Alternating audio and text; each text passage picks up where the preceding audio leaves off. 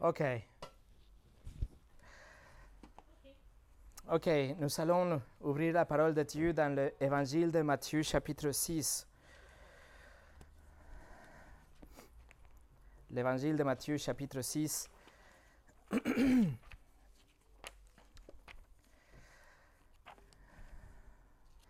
Nous avons déjà étudié comment la connaissance de Dieu et ses attributs peut vraiment et complètement révolutionner notre vie de prière. Les attributs de Dieu, je vous l'ai dit, sont la clé pour euh, ouvrir euh, bien grandes les portes des merveilles de la prière.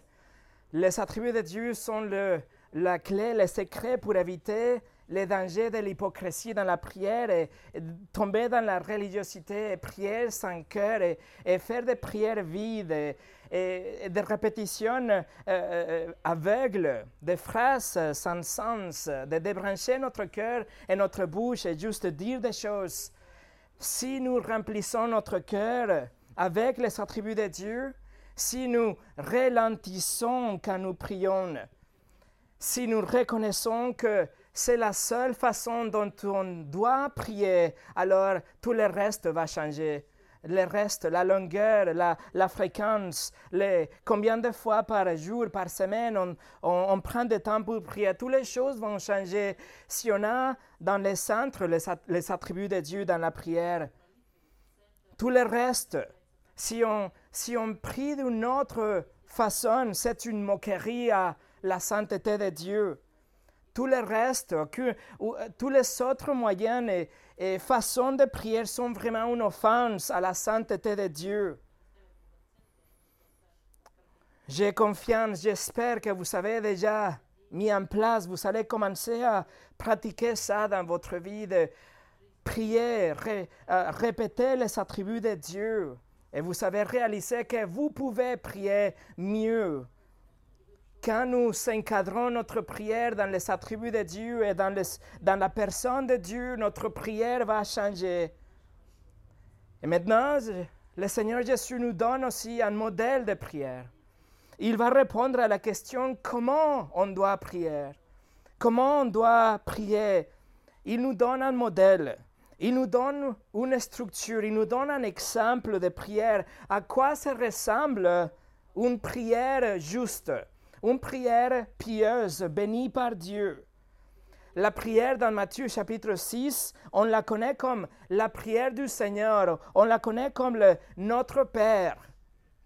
Cette prière qui a été récitée depuis 2001 et que c'est plutôt une incantation pour beaucoup de gens. C'est plutôt juste une formule, un mantra à répéter pour peut-être euh, euh, euh, éloigner le mauvais esprit ou pour peut-être approcher la bénédiction de Dieu et la protection de Dieu dans notre vie. Mais le Notre Père, c'est un modèle. Rien ne peut être plus loin de la vérité. Cette prière n'est pas une prière pour répéter juste pour avoir la bonne chance.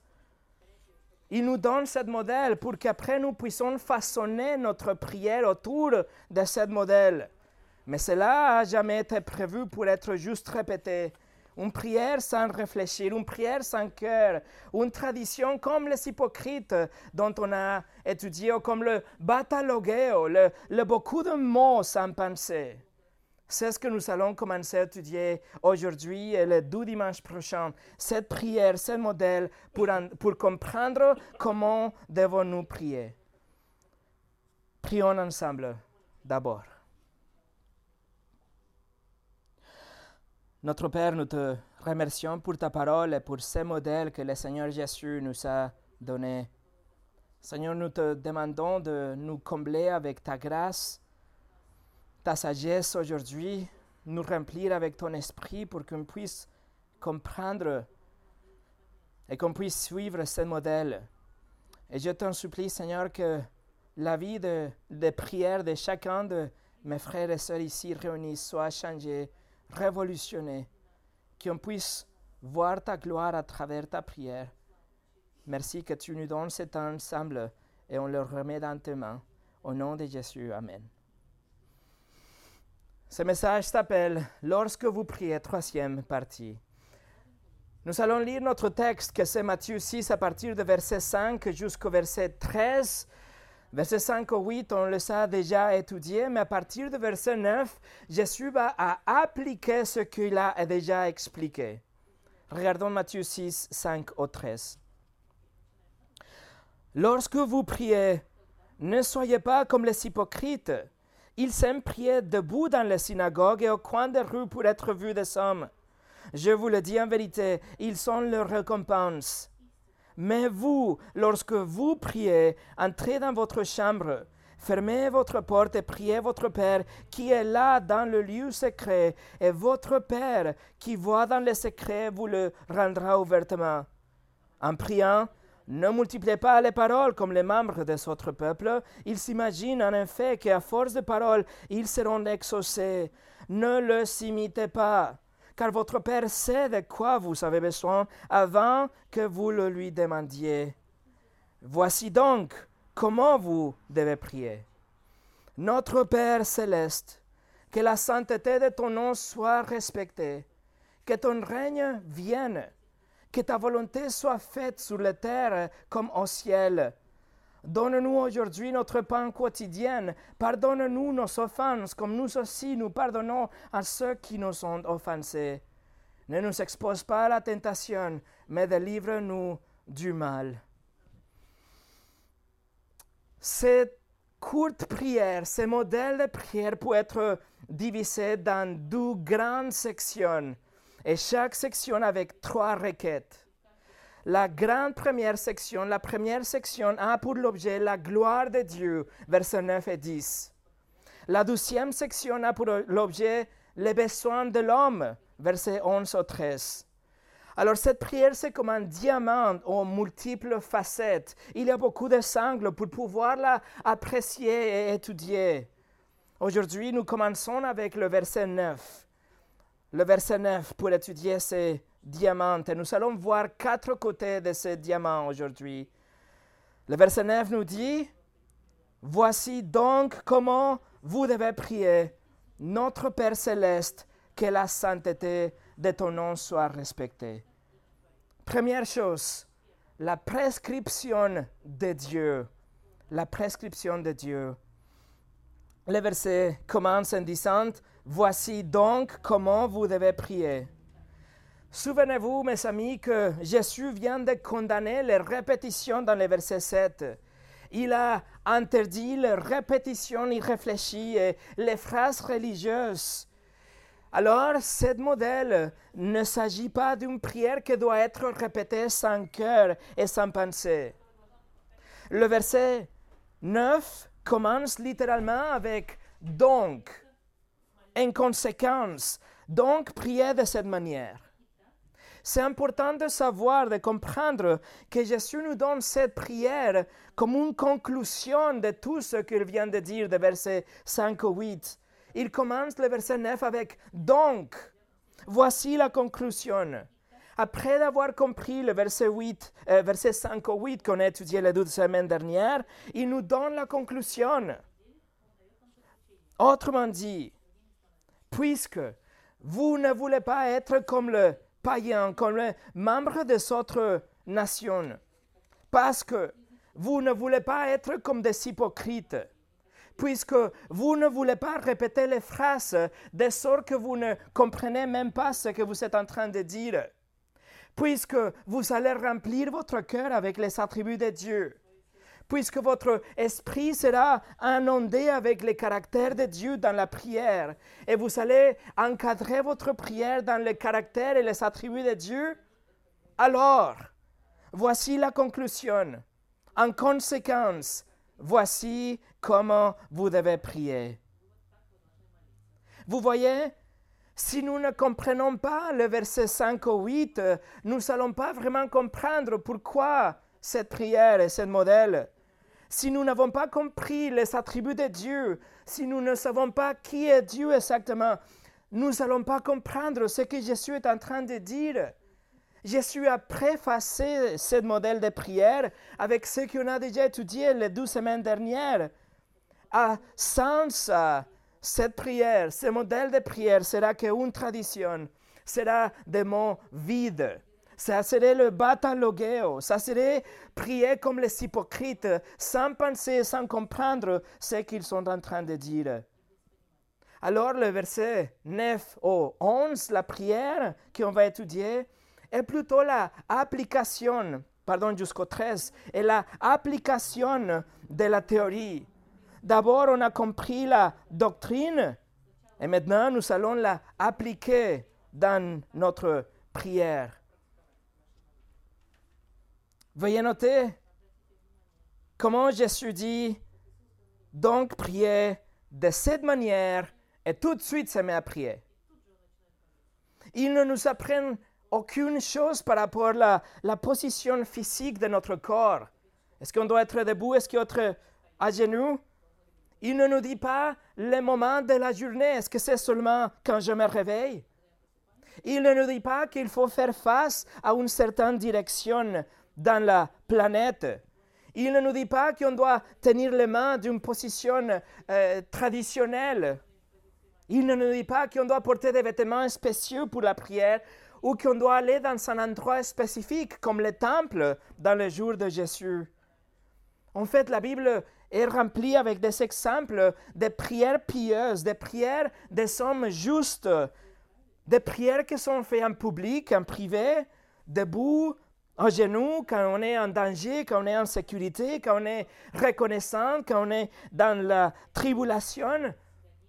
Des prières dans les temples, des prières dans des grottes, des prières dans des palaces, avant de manger, après de manger, quand on quitte un lieu pour arriver à une destination, quand on fait des projets, quand on est dans la souffrance, quand on est dans la joie, quand on est malade, etc. Il n'y a absolument aucune prescription pour la façon physique de prière. La prière, en fait, doit être plutôt une communion avec Dieu, une communication constante avec Dieu. Paul écrit dans le livre d'Éphésiens chapitre 6 qu'on doit prier en tout moment. Prier en tout moment. Et dans le livre de Thessaloniciens, il écrit prier sans cesse. On doit avoir une communication constante. Ce qui compte, mes amis, est la attitude de notre cœur et le contenu de, notre prière. C'est tout la prescription de Dieu pour la prière et la attitude et le contenu, c'est tout. Alors encore une fois, Jésus ne nous apprend pas une prière. Il ne nous dit pas qu'on doit mémoriser cette prière, mais il nous donne un modèle de prière. En fait, dans l'évangile de Luc chapitre 11, un de ses disciples demande à Jésus, montre-nous, apprenne-nous à prier. Et Jésus donne le même modèle, presque exactement le même. C'est pas quelque chose qu'il nous donne pour mémoriser, pour répéter, mais il nous donne ce modèle pour qu'on le comprenne et puis qu'on puisse prier comme lui, il priait. Luc chapitre 11, verset 1 nous dit, Jésus priait un jour dans, dans un certain endroit. Quand il eut fini, un de ses disciples lui dit, Seigneur, enseigne-nous à prier, tout comme Jean l'a enseigné à ses disciples. Et tout de suite, Jésus a commencé à prier la même prière qu'on trouve dans Matthieu chapitre 6. Presque identique, même si ce sont douze occasions différentes, pourtant l'enseignement est presque le même, qui nous montre la cohérence et l'importance d'un tel enseignement, d'un tel modèle de prière. Bien sûr, si nous mémorisons cette prière, ou si on l'a déjà mémorisée, si on prie cette prière, bien sûr que ce n'est pas un péché. Bien sûr, nous pouvons le réciter, juste comme nous pouvons lire n'importe quel autre passage dans la Bible, nous pouvons mémoriser des versets dans le livre de la Genèse, dans le livre de Jérémie, nous pouvons réciter un des psaumes, nous pouvons euh, euh, mémoriser la théologie dans le livre de Romains, nous pouvons répéter ou réciter la doxologie de Jude, etc. Nous pouvons le faire. Mais si on le fait, ce que c'est important, c'est notre cœur. Ce que c'est important, c'est la attitude de notre prière. Juste comme, même chose quand on lit la Bible, ou quand quand on chante le chant de louange, quand on partage l'évangile, quand on rend témoignage au Père Dieu, quelle est l'attitude de notre cœur? C'est une question de notre cœur. Et ensuite, c'est une question du contenu. Et c'est tout. C'est ça la prescription de Dieu pour la prière. Numéro 2, la paternité de Dieu. La paternité de Dieu. Regardez encore une fois le verset 9. Voici donc comment vous devez prier. Notre Père céleste, que la sainteté de ton nom soit respectée. La prière commence avec une reconnaissance de Dieu en tant que notre Père. On fait la prière, on la connaît par le nom de notre Père. Le nom est connu aussi dans le latin, du mot en latin pater noster, Père notre, le Notre Père. Et la toute première chose qu'on voit dans ce modèle, c'est que Jésus nous donne l'instruction, écoutez bien. Jésus nous dit que la prière est dirigée au Père, pas à Jésus-Christ, pas au Saint-Esprit, pas au Dieu générique, pas aux étoiles dans le ciel, et bien sûr pas à la Vierge Marie, pas au Saint, mais au Père.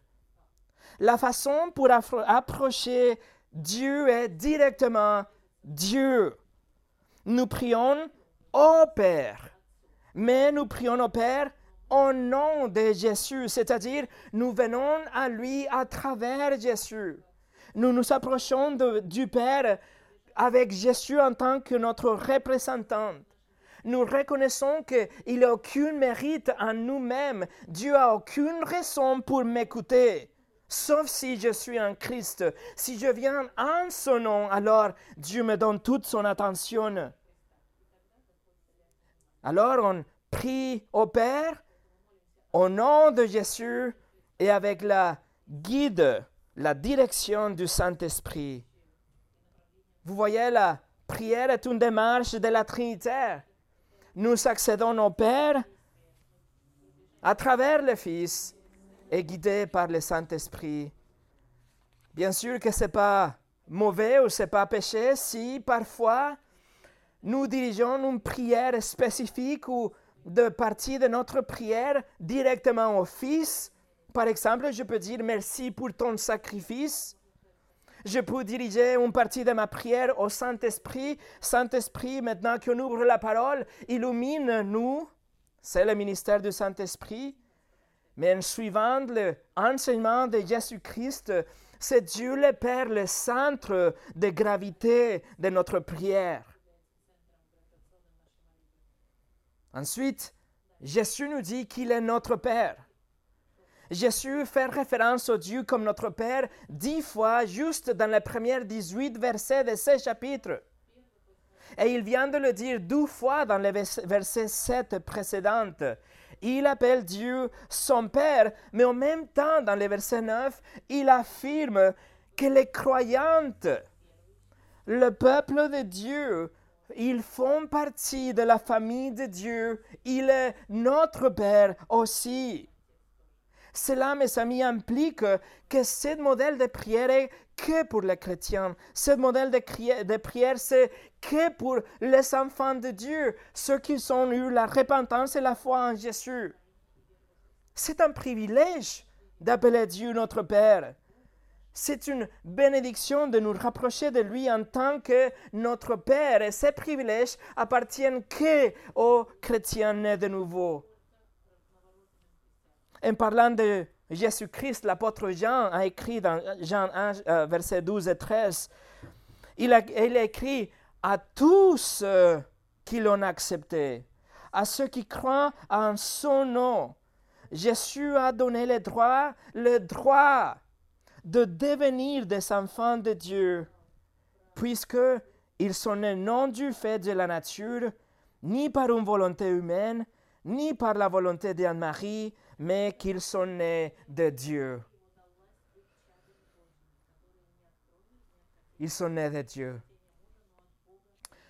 Donc la question doit être pour nous, la question doit être, est-ce qu'on a reçu Jésus-Christ? Est-ce qu'on a cru dans son nom?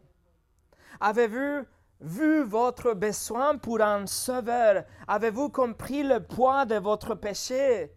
Le péché qui vous condamne et vous, vous amène vers Dieu, mais dans la justice.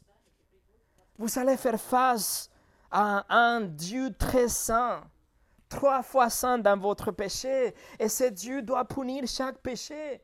Il promet d'envoyer les, pécheurs en enfer pour l'éternité. Mais Jésus-Christ, le Sauveur du monde, c'est pour cela qu'il est venu, pour sauver les pécheurs et pour nous laver et pour nous donner un nouveau cœur avec de nouveaux désirs. Il est venu pour sauver les pécheurs, dont moi. Il a vécu une vie parfaite que vous donne. Il, donne cette vie parfaite en échange de votre vie de péché. Dieu vous verra comme si vous étiez parfaite parce que la perfection de Christ demeure en vous. Il ne verra pas vos crimes parce que vos crimes sont déjà placés sur la croix, punis sur la croix de Christ. Vous voyez, donc, si vous avez besoin, c'est dans ce verre, vous avez besoin de Jésus-Christ. Il est mort et il est ressuscité le troisième jour. Et si vous vous repentez de vos péchés, et si vous placez votre confiance en lui tout seul, il vous pardonnera et il vous donne le droit de devenir des enfants de Dieu, d'avoir une relation père-fils, père-fille avec Dieu Tout-Puissant. Les êtres humains déchus ne sont pas des enfants de Dieu. La Bible est claire. Le livre de Romains nous dit qu'ils sont des enfants de la colère. Et Jésus même a dit qu'ils sont des enfants de diable, car ils font la volonté contraire à la volonté de Dieu. C'est seulement en vertu du fait d'être en Christ, représenté par Christ, que nous recevons la condition de fille, de fils. Nous sommes adoptés et nous avons une relation directe avec Dieu, pas comme le souverain, pas comme le roi, pas comme le Dieu, mais aussi une relation intime et d'amour en tant qu'avec un père.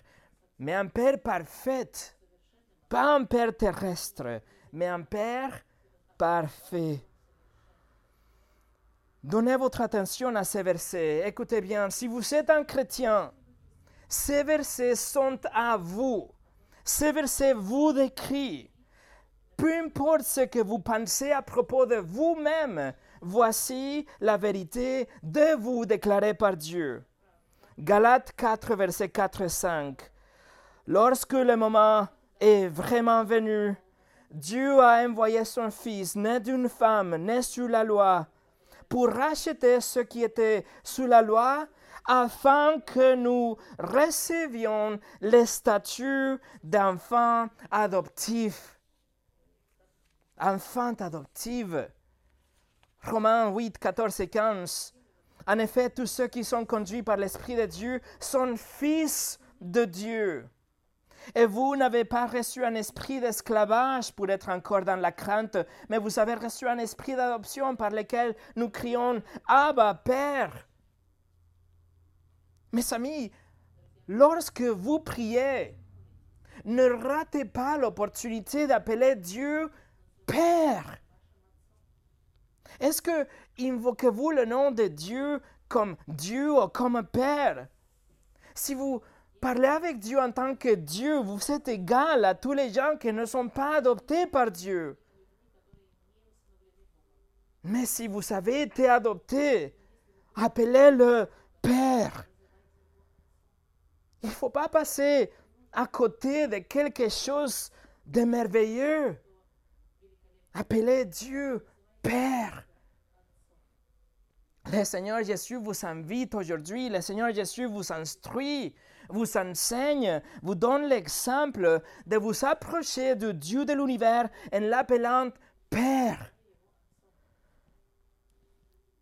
Se rapprocher de lui en tant que votre Père céleste. S'il vous a vraiment sauvé, s'il est vraiment votre Père, c'est-à-dire si vous avez eu vraiment la repentance, si vous avez cru en Jésus comme votre Seigneur et votre Sauveur, alors il vous a adopté. Alors pourquoi laisser passer, pourquoi rater cette opportunité d'appeler Dieu et traiter Dieu comme votre Père? Si votre Père était un pompier, est-ce que vous l'appelleriez pompier ou Père? S'il était le président, vous l'appelleriez président ou père. Chers chrétiens, chères chrétiennes, comprenez et assimilez ça. Dieu est votre Père. Appelez-le Père. Ah, ayez une relation avec lui en tant que votre Père. Pas comme un Dieu lointain, mais un Dieu qui est proche, qui vous aime, qui est votre Père. Dieu est votre Père. Par conséquent, il n'y a aucune crainte.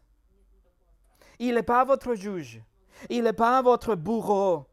Avec vous, Dieu n'est pas en colère. Sa colère, sa justice ont, ont été déjà versées sur Christ. Le monde doit avoir la crainte, oui, mais pas vous. Il est votre Père. Dieu est votre Père. Par conséquent, il y a une sécurité. Si un père humain n'épargne aucun effort pour protéger ses enfants, combien plus l'amour de Dieu, qui est un amour 100% parfait, ne protégera pas et ne vous aidera pas? Dieu est votre Père. Dieu est votre Père. Par conséquent, il n'y a pas de solitude. Même si tout le monde entier vous tourne le dos, même si vous vous retrouvez dans une île tout seul, vous ne serez jamais seul ou abandonné parce que votre Père céleste est là avec vous. Il est votre Père. Dieu est votre Père. Par conséquent, il y a une provision. Si nous, que nous sommes méchantes, Jésus a dit, nous donnons des cadeaux parfois à nos enfants, combien plus Dieu nous donnera ce dont nous avons besoin? Dieu ne nous donnera jamais quelque chose pour nous faire du mal. Pourquoi? Parce qu'il est notre Père. Dieu est votre Père. Par conséquent, il y a de la obéissance si Jésus-Christ étant le vrai Fils de Dieu a obéi jusqu'à la mort, combien de plus nous, en tant que des enfants adoptifs, nous devons nous soumettre à la volonté du Père telle qu'elle est révélée dans les Écritures? L'obéissance, en fait, c'est une preuve de notre vraie conversion, de notre adoption. Alors Dieu est votre Père, vous voyez. Mes amis, J'aimerais bien que cette vérité soit gravée et brûlée dans votre cœur pour toujours. Et que cette vérité puisse être une influence dans tous les aspects de votre vie. Dieu est votre Père et il sera toujours votre Père. Comme J.I. Packer a dit, Père, Père, est le nom de Dieu pour un chrétien. Père est le nom de Dieu pour un chrétien. Numéro 3. La position de Dieu.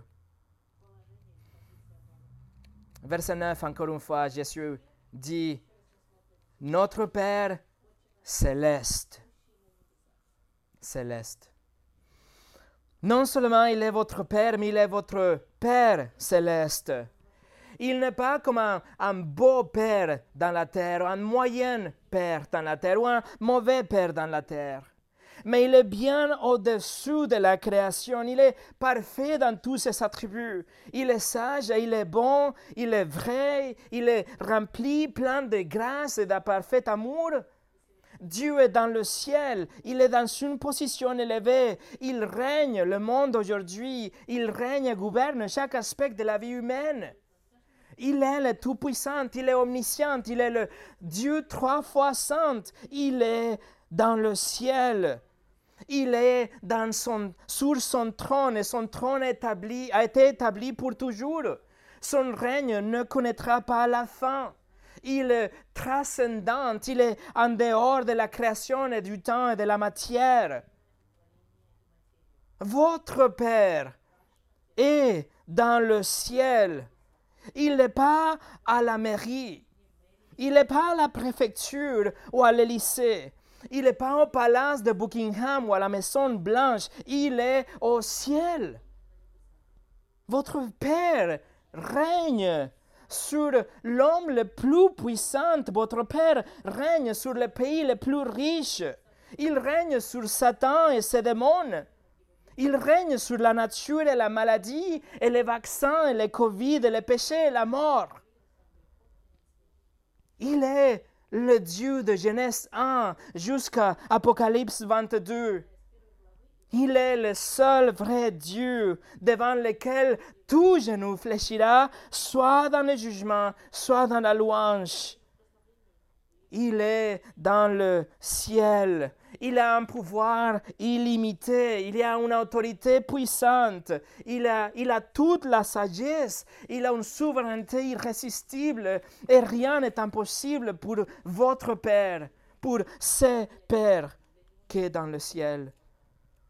Et maintenant, et pour toujours, et depuis toujours, autour de lui, il y a des anges qui se couvrent les yeux et déclarent les jours et la nuit et sans cesse. Il dit, Saint, Saint, Saint le Seigneur Dieu, le Tout-Puissant, celui qui était et qui est et qui vient. Apocalypse 4, 8. Alors c'est ça votre Père, c'est votre Père céleste. Mes amis, quand vous vous souvenez de votre position ici et le contraste avec la position de votre Père, jamais de jamais vos prières seront légères.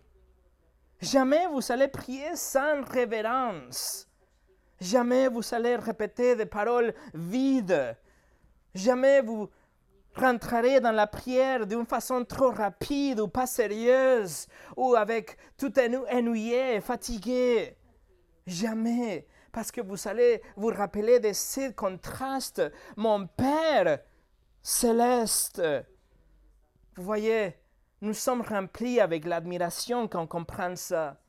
Nous sommes remplis avec le émerveillement et nous comprenons la, la condescendance qu'il nous donne pour pouvoir nous approcher de lui, pour pouvoir nous approcher de la gloire de Dieu dans la prière par la foi. C'est un privilège inégalable quand on comprend ces choses. J'ai lu ce verset la semaine dernière, je le lis encore une fois, Ecclésiaste 5, versets 1 et 2. Veille sur ton pied lorsque tu entres dans la maison de Dieu. Approche-toi pour écouter au lieu d'offrir le sacrifice que présentent les hommes stupides, parce qu'ils ne savent pas qu'ils agissent mal. Ne t'empresse pas d'ouvrir la bouche que ton cœur ne se précipite pas pour exprimer une parole devant Dieu. En effet, Dieu est au ciel et toi sur la terre. Que tes paroles soient donc plus nombreuses. Lorsque vous priez, comprenez votre position. Comprenez la position de Dieu. Et quand vous comprenez qu'il est au ciel, non seulement vous déclarez sa majesté, mais vous êtes en train aussi de déclarer votre soumission. Il est au ciel, moi je suis sur la terre. Il est assis sur son trône, moi je suis son sujet. Je suis son serviteur. Je suis son esclave.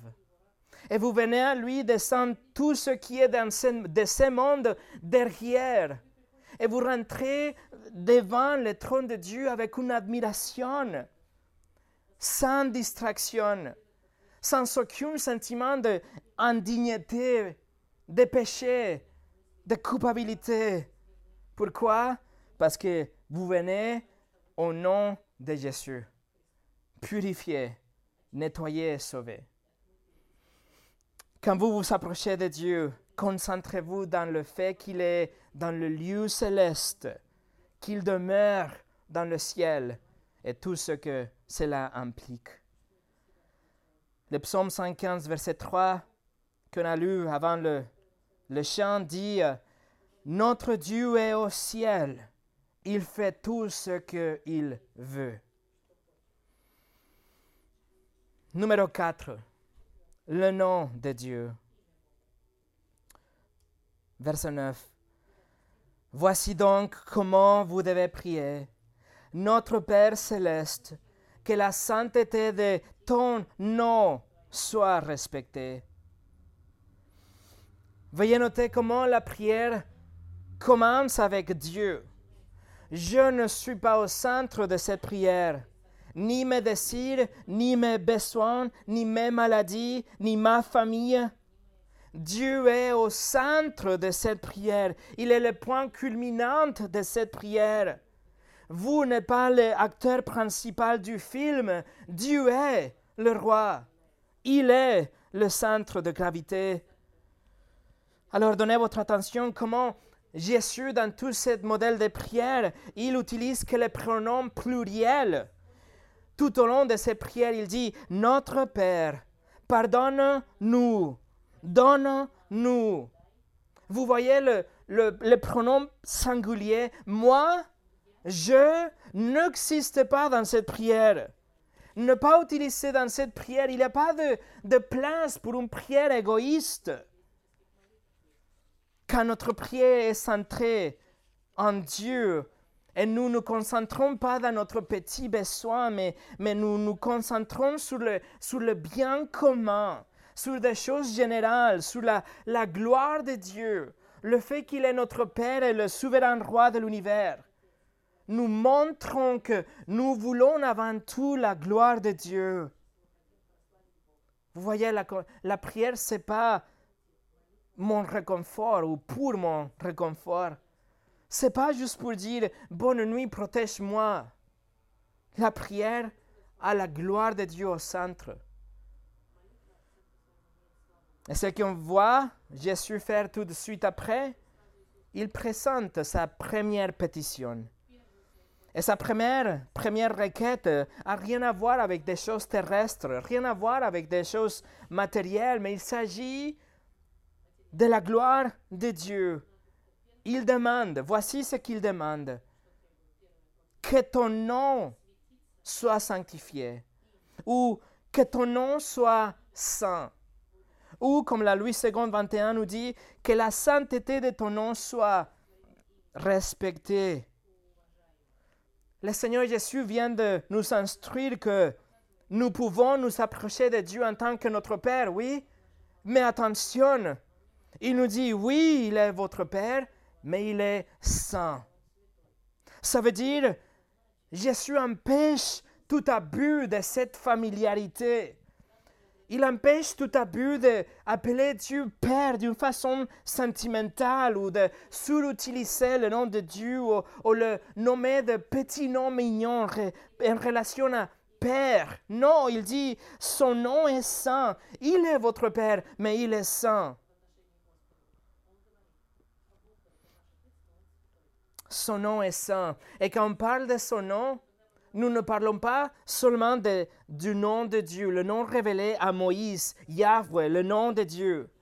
Mais nous parlons plutôt de le nom de Dieu qui représente tout Dieu en entière. Le nom de Dieu représente la plénitude de Dieu, tous ses attributs, toute sa volonté, toute l'être de Dieu. Par exemple, le psaume 20, verset 7 nous dit les saints s'appuient sur leurs chars, les autres sur leurs chevaux, mais nous, c'est au nom de Yahweh, notre Dieu, que nous faisons appel. C'est pas le nom de Dieu per se, c'est pas le nom de Dieu, mais c'est d'appeler Dieu, la plénitude de Dieu, avec ce nom, qui est représenté avec le nom de Dieu. J.C. Ryle, par exemple, il écrit Par le nom de Dieu, nous voulons dire tous ces attributs par lesquels il se révèle à nous, sa puissance, sagesse, sainteté, justice, miséricorde et sa vérité, en demandant que il soit sanctifié, que le nom soit sanctifié, nous entendons par là qu'il soit connu et glorifié. La gloire de Dieu est la première chose que les enfants de Dieu devraient désirer. C'est ce que Jésus prie. Il dit que la sainteté de ton nom soit respectée. Et le grec qu'il utilise, c'est agiazo, que ça veut dire de rendre quelque chose saint, de séparer quelque chose, de, de consacrer quelque chose, le faire différent, sanctifier. La toute première pétition de Jésus est que le nom de Dieu, c'est-à-dire la plénitude de Dieu, soit reconnu comme saint. Que tout le monde, tous ceux autour de moi reconnaissent Dieu comme le saint, comme le Dieu, que soit vénéré le nom de Dieu, que soit respecté comme il est digne d'être respecté. Ça, c'est le nom de Dieu. Ça, c'est le nom de Dieu, que soit sanctifié, mis à part. Que le nom de Dieu ne soit pas traité égal au nom des autres personnes, mais que soit traité d'une façon différente, d'une façon noble, d'une façon majestueuse. Vous comprenez qu'en fait, cette pétition de Jésus est le contraire de la blasphème. La blasphème est vraiment prendre le nom de Dieu à la légère. C'est de profaner le nom de Dieu. C'est un insulte à la sainteté de Dieu. C'est de appeler le nom de Dieu sans respect, en vain. Ou pire, nous remplaçons quelque chose de sale, quelque chose d'offensif pour le nom de Dieu. C'est le blasphème, c'est grave, et c'est le contraire que Jésus est en train de prier ici. Pas étonnant que le troisième des dix commandements nous dit, dans Exode 20, verset 7, nous dit, tu n'utiliseras pas le nom de l'Éternel ton Dieu à la légère, car l'Éternel ne laissera pas impuni celui qui utilisera son nom à la légère. Nous devons vouloir la sanctification du nom de Dieu, rendre le nom de Dieu saint, vénérer le nom de Dieu, respecter le nom de Dieu, parce que le nom de Dieu représente la plénitude de Dieu. Mais sanctifier le nom de Dieu doit commencer dans notre cœur, doit être notre propre conviction. Nous devons être engagés à, à jamais de jamais approcher Dieu d'une manière irrévérencieuse et de garder toujours son nom et sa personne avec la plus haute estime, avec le plus grand, grand honneur. Nous devons venir à Dieu avec ses attributs dans notre cœur en sachant qui il est. Pas avec des idées fausses, pas avec un Dieu idole qu'on a créé dans notre cœur. Ça serait irrévérencieux et idolâtre en même temps.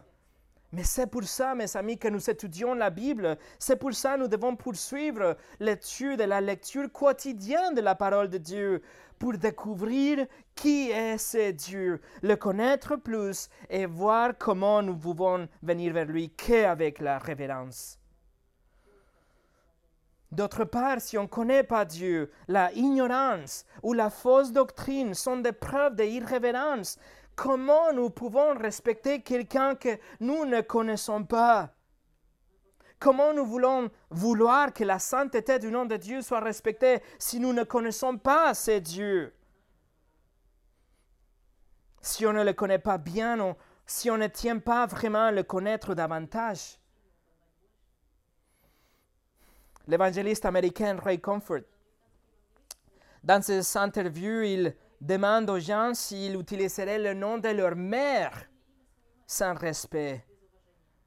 Évidemment, la question est toujours négative. Pourquoi? Parce que les gens, normalement, ils aiment et respectent leur mère. Ils veulent que la réputation de leur maman et le caractère de leur mère soient respectés même par les autres. Et ça, c'est la essence de cette première pétition de Jésus. Jésus prie dans des autres mots, il dit, Père, je veux que la sainteté de ton nom soit respectée. Voilà le désir dans le cœur de Jésus-Christ. que le nom de Dieu soit respecté. Dans Ézéchiel chapitre 36, Dieu explique que le jugement tombe sur le peuple fondamentalement parce qu'il savait souiller et polluer le nom de Dieu.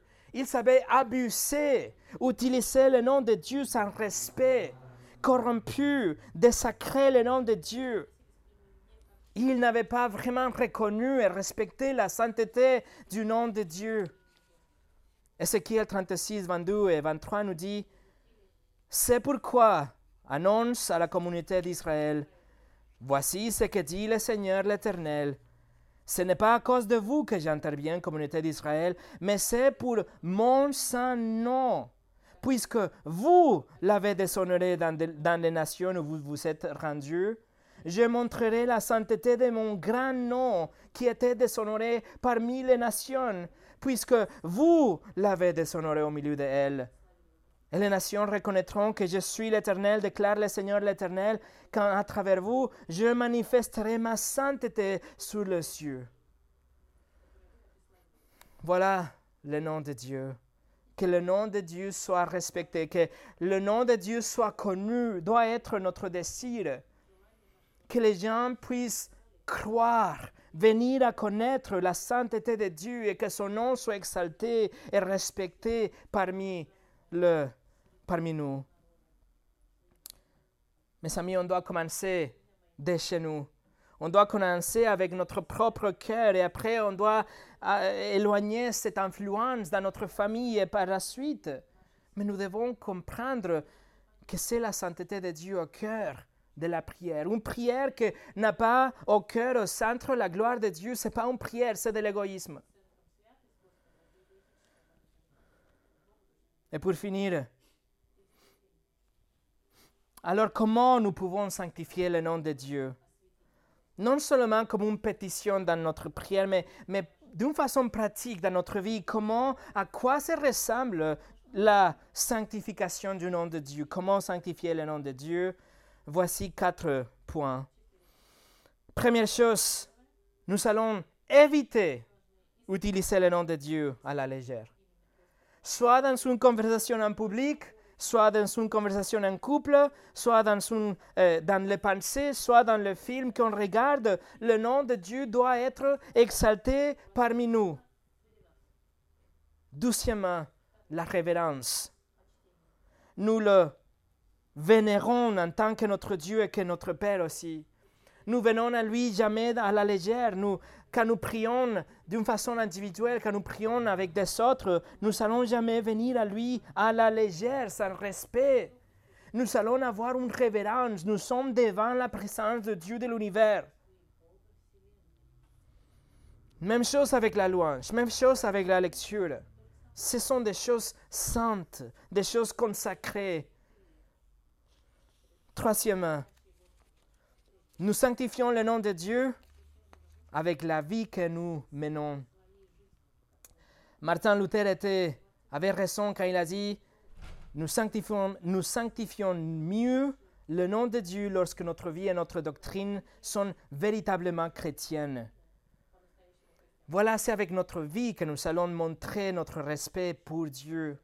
Nous allons bénir le nom de Dieu, sanctifier le nom de Dieu dans nos pensées, dans nos désirs, dans notre combat contre notre chair, avec les loisirs que nous allons choisir, comment nous allons dépenser notre temps, comment nous allons investir notre argent, la disposition de notre cœur pour venir à l'église, lire la Bible, étudier la parole, etc.